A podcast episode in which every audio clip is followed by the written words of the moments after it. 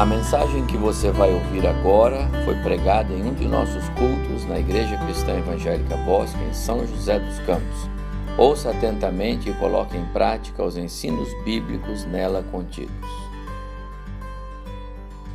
Quero agora convidar você para um momento de reflexão na palavra. E peço que você abra a sua Bíblia na no livro de Gênesis. Livro de Gênesis, lá no capítulo 30. Livro de Gênesis, lá no capítulo 30.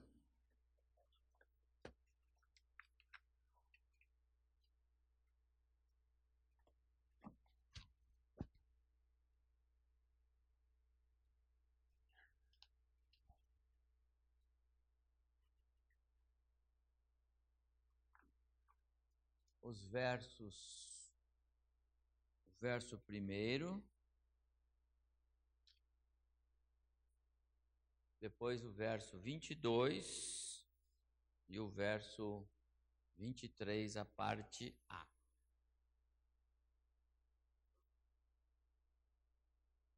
Gênesis capítulo 30, verso 1.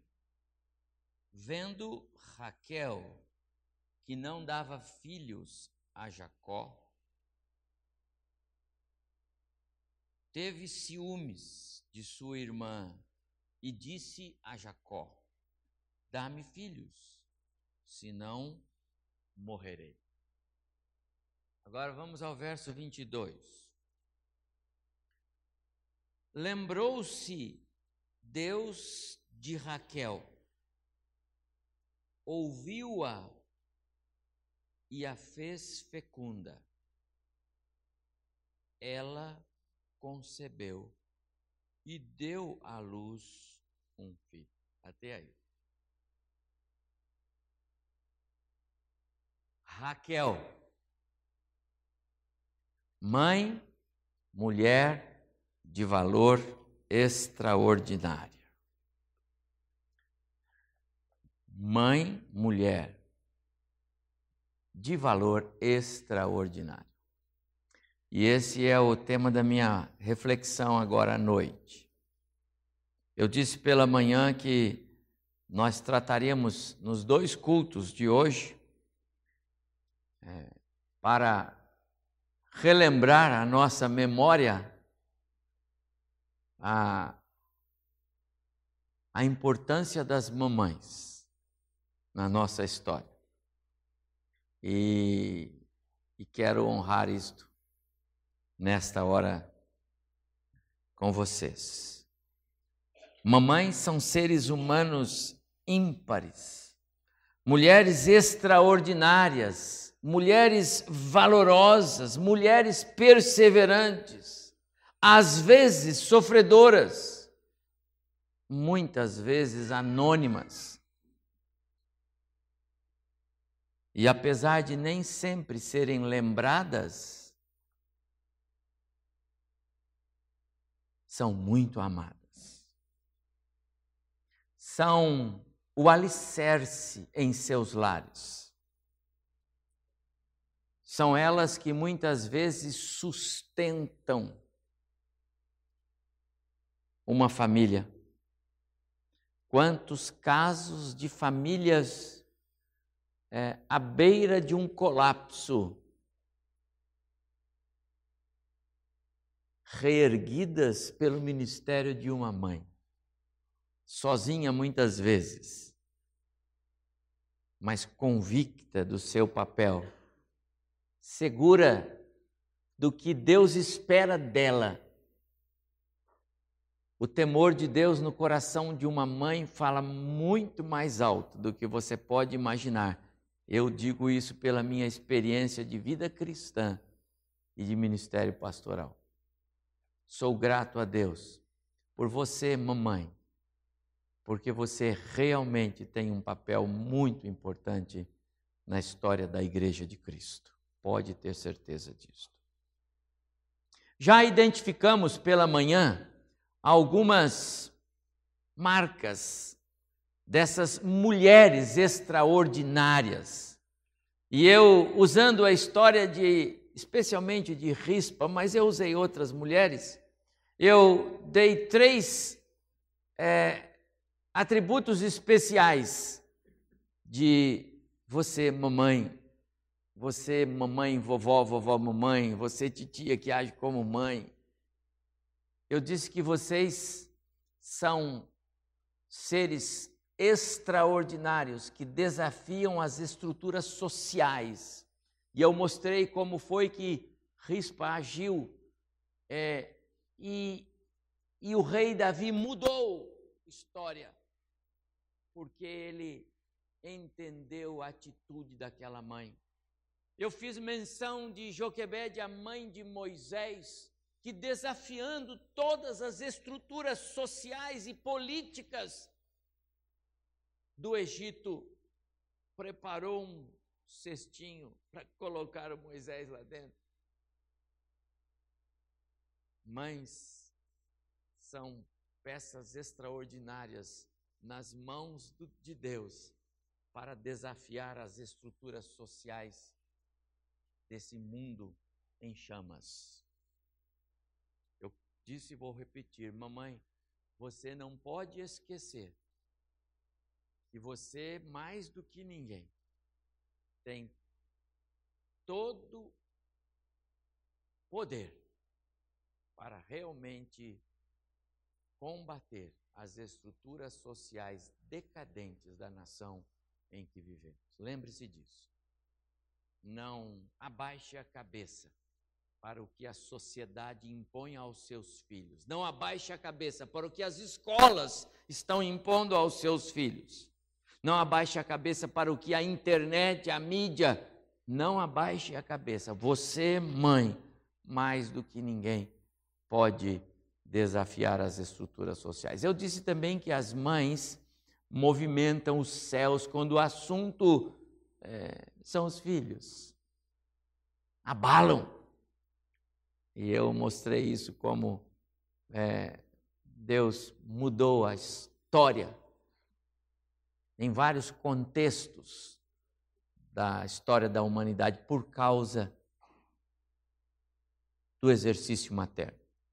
E eu disse também pela manhã que vocês, mães, são incansáveis. Vocês não desistem, nunca, jamais são movidas a uma pilha que o ser humano ainda não descobriu qual é o componente. Não é alcalina, é mais do que isso. Eu sou grato a Deus pela sua vida, mamãe. Mas agora eu quero pensar na história de Raquel, nesses dois, três versos que lemos. Quero continuar pensando nos atributos de uma mãe Mas agora olhando para Raquel. Raquel, esposa de Jacó, mãe de José.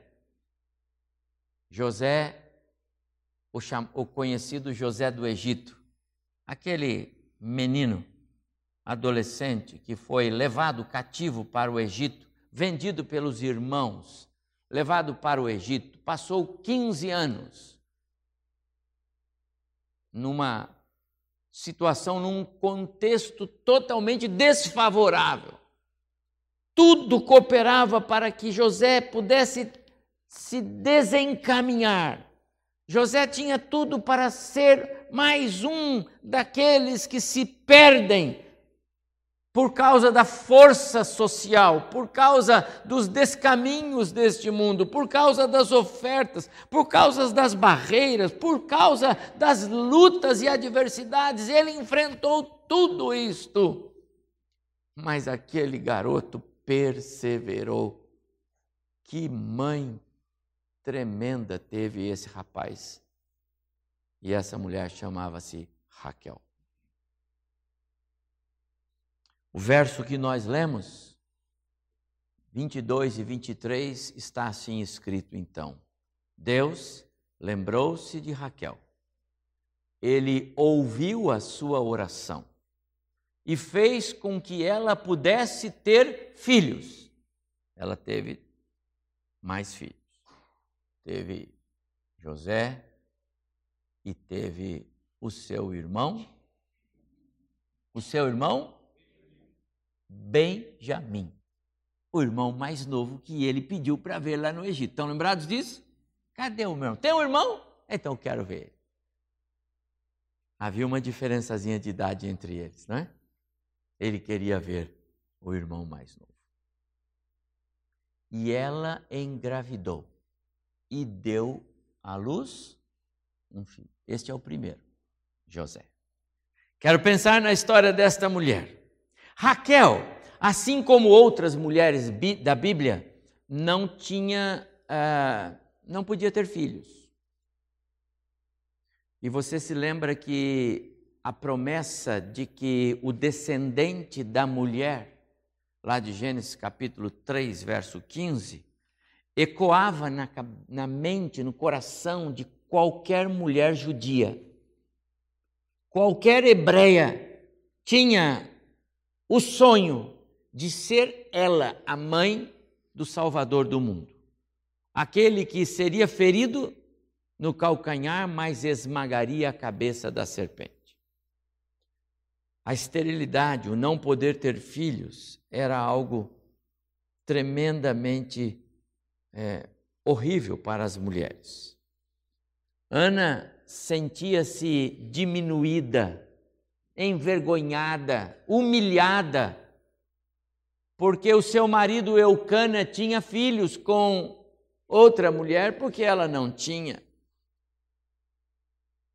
Sara cometeu o erro de dizer para o Abraão: Olha, meu velho, não vai dar mais nada por aqui, nós já somos muito velhos. Eu já tenho 90, você já está aí, já, já é um, um centenário, rapaz. Não vai dar mais nada aqui, vamos dar outro jeito. Sara, Ana, Rebeca, mulheres que não podiam ter filhos. Interessante que Deus, quando ele escreve a história da raça humana, ele trabalha nos é, extremos. Ele trabalha onde o homem não pode chegar. Ele diz para Abraão: De ti farei uma nação. E Abraão falou: Mas eu já sou velho e minha esposa é estéril. E Deus disse: Mas sou eu que disse que você vai ser pai de uma grande nação. Não é que eu vou depender de você para isto. E quando é, é, é, é Jacó é, casa-se com Rebeca, é nele que vai se cumprir a promessa.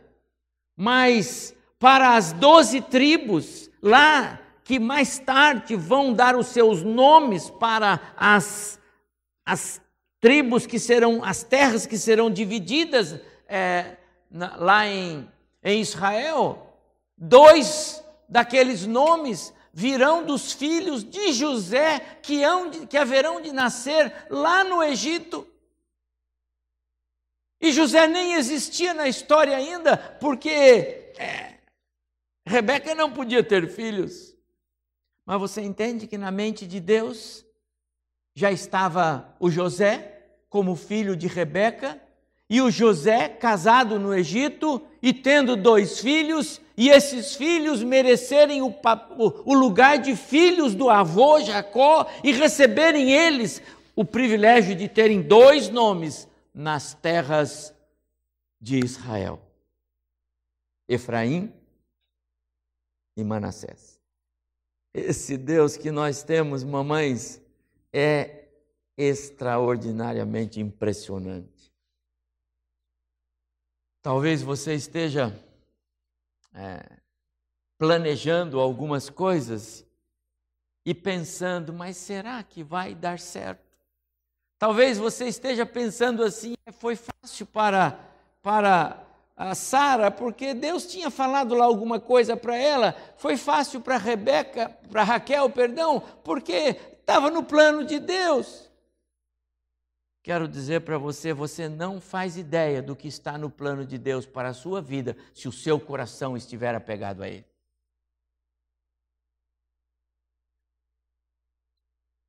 Rebeca, perdão, Raquel era muito amada de Jacó, mas ela não podia ter filhos. E então ela faz a oração que aparece no verso primeiro, aliás, é, esta palavra é com Jacó. Mas você sabe quando a gente diz assim nos nossos grupos de oração, o que estamos falando e mencionando os nossos pedidos, Deus já está ouvindo. E se você olhar para o capítulo 30, em vários momentos, é, Raquel está falando com Deus. E aqui, mais uma vez, ela está re re revelando a sua aflição, a sua dor, ela está revelando a sua agonia. Eu não tenho filhos. Acontece que ela tinha um Deus. E ter Deus é melhor do que ter filhos. Ter Deus é melhor do que ter saúde. Ter Deus é melhor do que ter qualquer outra coisa. Porque de que vale qualquer outra coisa nesse mundo se você não tem um Deus para te salvar? Ela tinha um Deus. O Deus único que estava ao seu lado e iria abençoá-la, porque era seu plano e seu propósito. Os primeiros versos deste capítulo 30 apresentam Raquel assim: mulher sofredora, dá-me filho, senão morrerei. Mas daqui a pouco, meus amados irmãos, o capítulo se transforma e aquela mulher sofredora aparece como uma bem-aventurada mamãe. Ela entra para a história pelos seus atributos, mas também entra para a história pelo que fez. Eu quero continuar no sermão da manhã. Quem estava aqui vai engatar os mais três pontinhos que eu vou dar. Quem não estava, eu já apresentei no início da minha palavra. Agora, olhando para Raquel, mamãe, mulheres extraordinárias vocês são. Podem gravar isto. E eu não digo isso apenas para honrá-las no dia de hoje. Eu digo isso também para dar a vocês o lugar que vocês merecem. Mas esse lugar também tem um preço. Esse lugar também exige compromisso. Esse lugar também tem responsabilidades. Esse lugar, sobretudo, é o lugar que Deus colocou você. Você não tem o direito agora de bypassar esse lugar. Você não tem o direito agora de, de repente, querer fazer desse lugar segundo o seu coração. Eu quero que você saiba, mamãe, que há bênçãos incontáveis para você no exercício do seu papel de mãe. E Deus conta com você no lugar que Ele te colocou. Mães são mulheres extraordinárias que quando dobram os seus joelhos, quando dobram os seus joelhos, o coração de Deus se move. Você viu ah, ah, que em todos os casos que a gente citou aqui, eu citei de manhã e agora ah, é claro que Deus já tinha um plano, e eu não, não tenho dúvida disso. Mas, mas quando ele vê uma mãe de joelhos, parece que o coração de Deus rapidamente se inclina. Sabe, quando o crente ora, os céus se abalam. Quando o crente ora, Parece que Deus para tudo porque tem um crente orando. E quando é uma mãe que está orando, parece que isso acontece de maneira mais forte. Você lembra quando Ana orava no templo? E o profeta passou por ela e primeiro falou assim: Você parece que está meio, meio fora de si aí, o que está acontecendo? Ela disse: Não, eu sou mulher amargurada. Eu sou mulher amargurada porque o Senhor não abençoou o meu ventre e eu não tenho filhos. E ela deveria estar aos prantos, curvada, como era seu costume fazer, pela sua aflição. O Senhor já tinha o ventre dela nas suas mãos, o Senhor já tinha o filho que lhe daria o menino Samuel. Ela não sabia ainda, mas o Senhor a ouviu e o Senhor voltou-se para ela e o Senhor a abençoou. Quando diz o versículo 28, 29, 22, perdão, que nós lemos, lembrou-se Deus. Meu amado, Deus não se esquece. Deus não se esquece de nada, você e eu nos esquecemos, mas Deus jamais. Que é que o autor bíblico está dizendo? O autor bíblico está dizendo que foi o tempo em que Deus chegou para dizer para Ana: Eu ouvi, para Raquel, eu ouvi você, minha filha. Eu estou ouvindo você.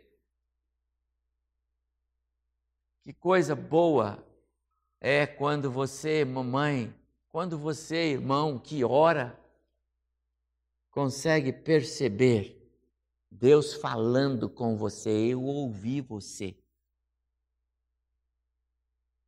Quando Daniel estava orando, lá no capítulo 9, veio um anjo, chegou para ele e disse assim: Sabe, Daniel, enquanto você orava, saiu a ordem lá no céu na hora. Você começou a orar aqui, o Senhor já me chamou lá e deu uma ordem. Vai lá e fala com o Daniel. E eu estou aqui, rapaz, é rápido. Só Deus para fazer essas coisas. Você sabe qual é a distância do céu na terra? Quantos anos-luz de viagem precisa acontecer? Se pegar um espaçonave aqui agora e te pôr para lá, você sabe quanto tempo vai levar? Não será, serão anos e nós não vamos chegar lá. Mas o Senhor falou para um anjo: vai lá, agora. E ele falou com Daniel: Irmãos, irmã, quando você dobra os seus joelhos para orar, e eu quero insistir com você, mãe, há tantas bênçãos de Deus reservado para você e para a sua casa. Há incontáveis e preciosas dessas bênçãos reservados para você, para o seu esposo, para o pai dos seus filhos, para o seu lar. Você pode, mais do que outros personagens da sua casa, mover o coração de Deus quando você dobrar os seus joelhos. Portanto, não esquece disso, por favor. Mais uma coisa. Vocês são mulheres com as quais Deus conta. Quando Raquel estava clamando por filhos e orando por filhos e pedindo a Deus que desse filhos, ela estava indo na direção do plano de Deus para a vida dela e do filho dela, que chamar-se-ia José, que seria ele quem iria cuidar das terras do Egito no tempo da, da, da, da escassez, para que pudesse alimentar toda a terra. José disse para os seus irmãos, quando deu a reconhecer a eles que ele era o irmão, ele disse: Não chorem, não planteiem, não fiquem preocupados. Deus estava na frente de tudo isso. Deus me mandou na frente de vocês para cá, para que eu pudesse, no tempo da fartura, construir todos esses celeiros e agora, no tempo da escassez, alimentar todas as terras. Vocês estão vendo, meus irmãos? José falando lá. É, Deus estava nisto. Deus contava com a mamãe Raquel quando ela orava por mim, para que eu chegasse aqui e pudesse ser quem sou. Quando é, preparava aquele cestinho desafiando o faraó e todo mundo mais ali no Egito, Deus contava com ela, porque Moisés era uma peça importante no projeto de Deus. E lá estava Joquebede. Quando Ana estava orando e dizendo: Senhor, eu quero um filho, o Senhor estava dizendo para ela: E eu vou te dar, porque eu conto com você, mulher. Porque em, em você vou gerar um grande homem. Ele vai se chamar Samuel, será um profeta valioso. Você está entendendo isso?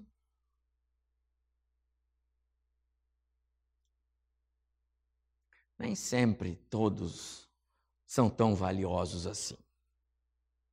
Mas depois de seis meninas lá na minha casa, seis mocinhas nascerem, da dona Ondina, ela disse quando estava grávida da perfeição, né? Porque vai procurando a perfeição. É assim que ela em casa. As minhas irmãs não estão aqui mesmo, eu posso falar, certo?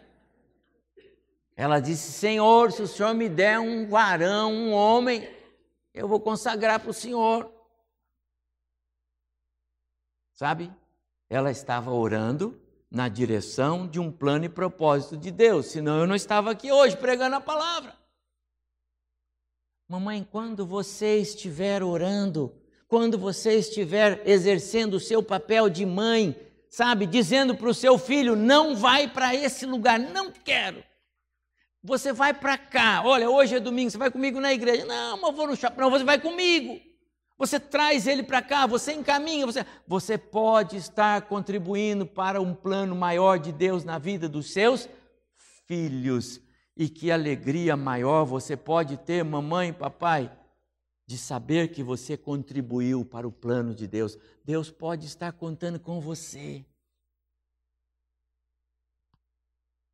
Nem sempre e aconteceu comigo, eu não saí pastor do berço da minha casa.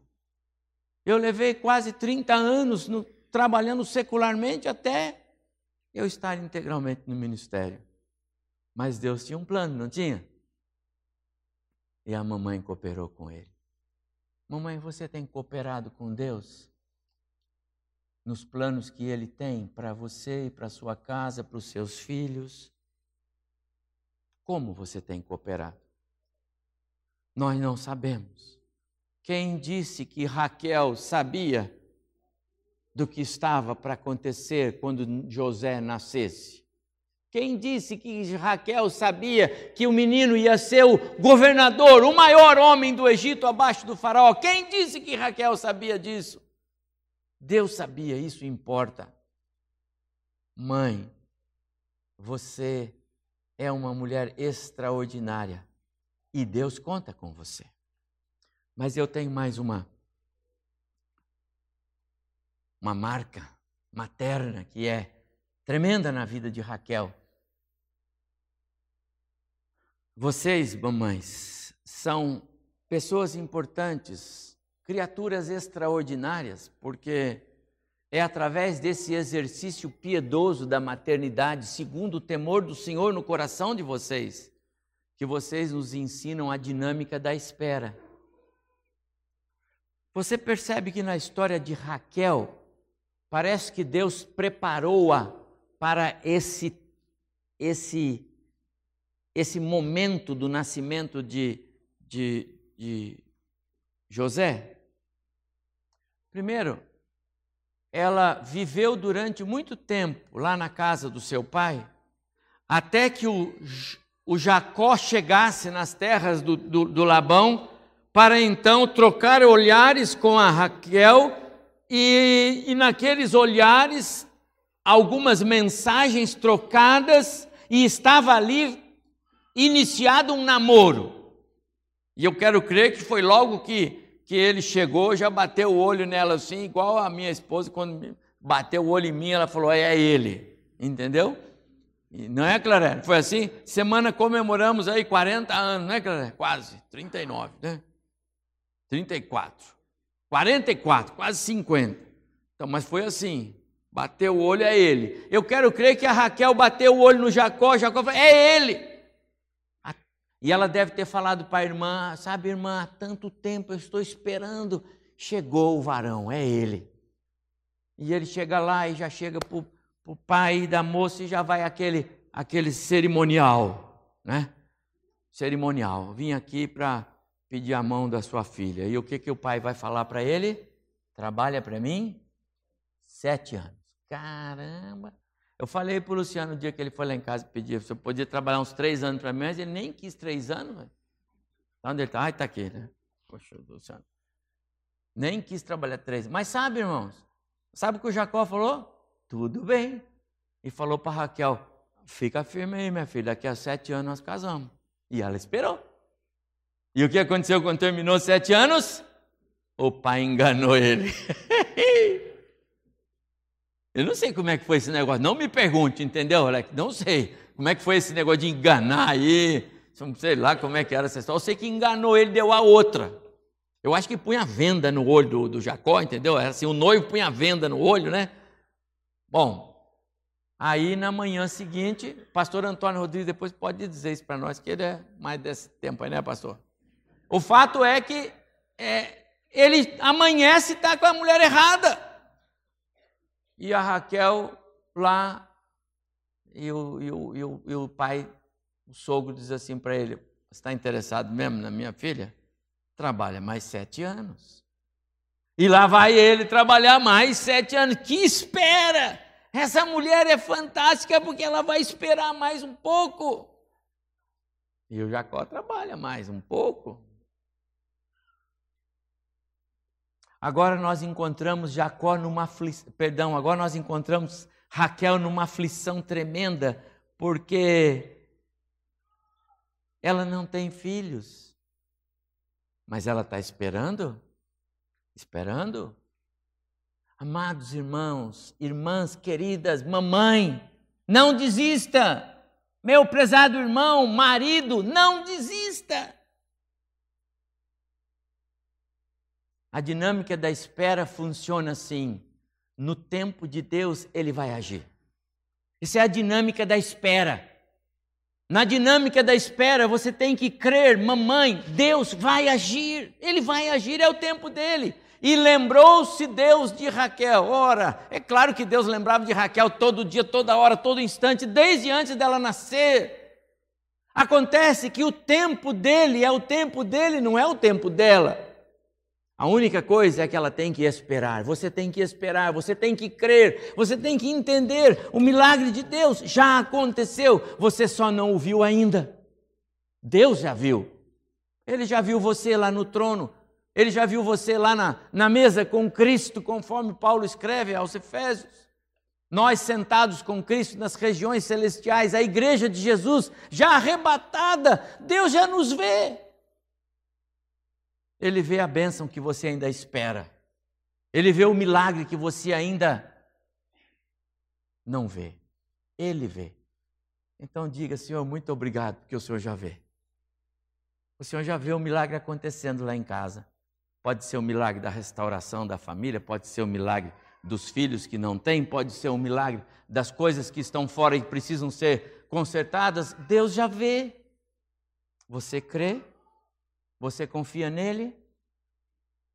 Ele vai agir. A dinâmica da espera é assim: no tempo de Deus, ele vai agir. No tempo de Deus, ele ouve. Não é que ele não ouve antes, é que esse ouvir significa uma expressão de Deus eu ouvi você, eu estou ouvindo você, eu sei da sua aflição, eu sei o que está acontecendo, creia em mim. E ouviu a oração de Raquel. No tempo de Deus, ele ouve. Coisa interessante, amados irmãos, é pensarmos que esse ouvir está atrelado com os planos e os projetos dele. É, esse ouvir está atrelado com o que ele vai fazer. O texto diz que ele ouviu e fez com que ela pudesse ter filhos. Mãe, você tem dúvida de que Deus te ouve? Eu estava estudando e a Ediane entrou no meu escritório lá em casa e eu falei para ela, sabe, deve ser tão difícil quando uma mãe tem dúvida se Deus está ouvindo ou não a sua oração. Já imaginou você, mamãe, que, que, que tem dúvida se de repente Deus está ouvindo ou não? Mas a Bíblia diz: e Deus ouviu. Não é, não é a Raquel que está dizendo. Quem está dizendo aqui é Deus. O autor bíblico é Deus.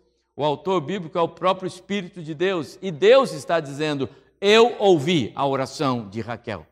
Significa dizer que ele ouve a sua oração quando você ora com todo o seu coração. Significa dizer que ele ouve quando você fala com ele e que você está ligada nele. Irmão, fala com Deus.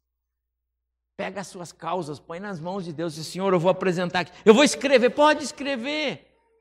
Mas passou uma oração, pode, pode escrever, senão você vai esquecer, então escreve. Mas vai falar com Deus formalmente, entra na presença dele, coloca diante dele as coisas que você tem que colocar. E o, e o versículo termina assim: E Deus ou, se lembrou, e Deus ouviu, e Deus atendeu, porque ela engravidou e teve um filho.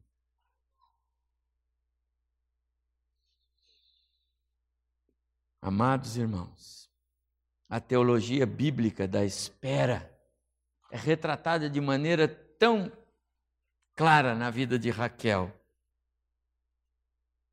Que menino foi esse esse José, não é? Que, grande homem foi ele nas páginas da Escritura, um tipo de Cristo.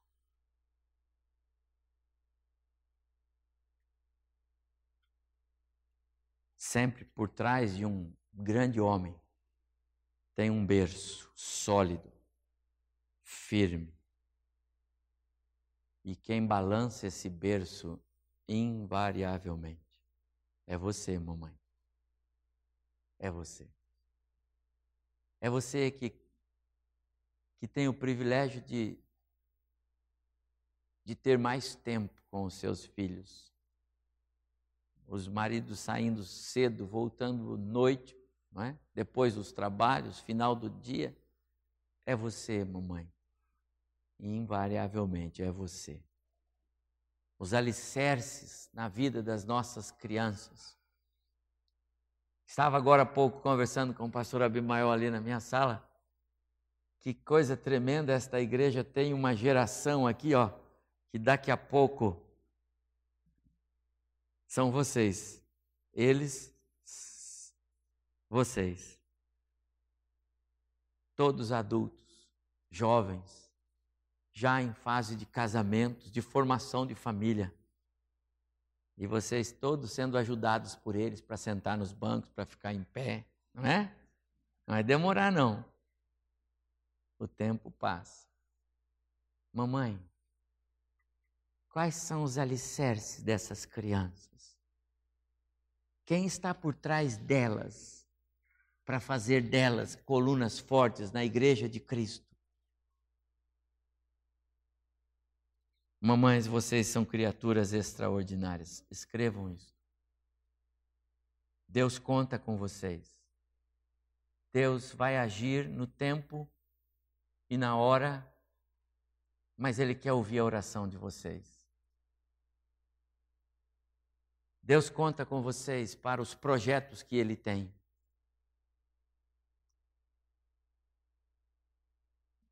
Quando Paulo escreve a Timóteo, e eu mencionei no culto do domingo passado, ele descreve claramente essa, essa ponte.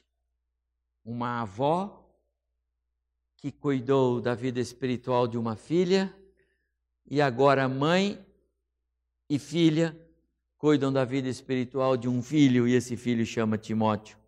E Paulo diz: Olha, Timóteo, permaneça no que você aprendeu com uma e com outra, porque isso que você aprendeu é precioso demais vai garantir a sua salvação em Jesus.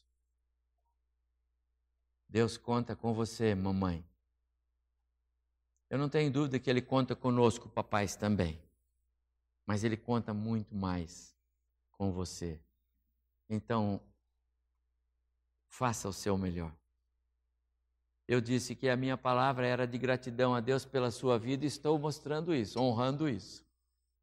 Mas você tem uma grande responsabilidade. Não é assim? Quando as pessoas nos elogiam muito, eu costumo dizer assim: só aumenta a minha responsabilidade. Eu espero que você esteja entendendo. Não é uma, uma mensagem indireta. Eu quero honrá-las hoje. É seu dia, vocês merecem. Mas o nosso Deus conta com vocês para os projetos dele, na história da igreja do filho dele, Jesus, e vocês são parte desse projeto. Admiro sua renúncia, sua resignação, sua dedicação, sua perseverança e seu amor. Em nome da igreja que pastoreio, portanto, de todos os filhos eu sou grato a Deus pela sua vida, mamãe. Sou grato a Deus pelo seu exemplo de vida cristã. Vocês são mulheres de muito valor. E eu quero concluir a minha palavra fazendo uma analogia entre o amor de Deus e o amor de uma mãe. Quando Deus quis dar-se a conhecer para nós, quando Deus quis que nós o conhecêssemos, e quando Deus quis que nós conhecêssemos o, o, o tamanho do seu amor salvífico por nós, ele nos deu Jesus. Porque Deus amou o mundo de tal maneira que nos deu Jesus. E esse amor salvífico é só de Deus. E esse amor salvífico só pode ser visto em Jesus. Mas quando Deus quis mostrar para nós como é que nós exercemos esse amor entre nós, quando Deus quis mostrar para nós como é que nós deveríamos amar, Ele nos deu vocês, mamãe porque vocês amam incondicionalmente, diferente de todos mais. Vocês expressam esse amor de Deus, que abre mão de tudo por aquele a quem Ele ama. Deus não é assim? Você acha que você merecia o amor de Deus, pecador do jeito que você é? Resistente muitas vezes? Você acha que aquele ladrão na cruz merecia ouvir de Jesus: Hoje estarás comigo? Você acha isso? Ele fez coisas boas para merecer. Algumas vezes os filhos não merecem, mas nós não deixamos de amá-los, não é verdade? Sabe por quê? Esse é o amor de mãe refletido em todos nós. Grave isto. O amor nos relacionamentos humanos que mais se assemelha ao amor de Deus por nós é o amor de uma mãe pelos seus filhos. É um amor extravagante, é um amor exagerado, é um amor que supera todos os limites e todas as barreiras. É um amor que transcende a realidade. É um amor que às vezes não cabe no nosso senso comum. Não cabe para mim ver atitudes de mães por filhos que às vezes não mereciam. Sabe? Deus revela-nos uma parte tremenda dele em vocês, mamães. E por isso nós, seus filhos, somos muito gratos a você. Que o Senhor abençoe muito o seu coração, mamãe. Saia daqui hoje então pesada, porque aumentou muito a sua responsabilidade. Saia daqui caminhando de maneira agradável diante do Senhor, dizendo a Ele: Deus, faça de mim essa mãe segundo o teu coração. E isso é tudo que Deus quer ouvir de você hoje. Que Deus te abençoe.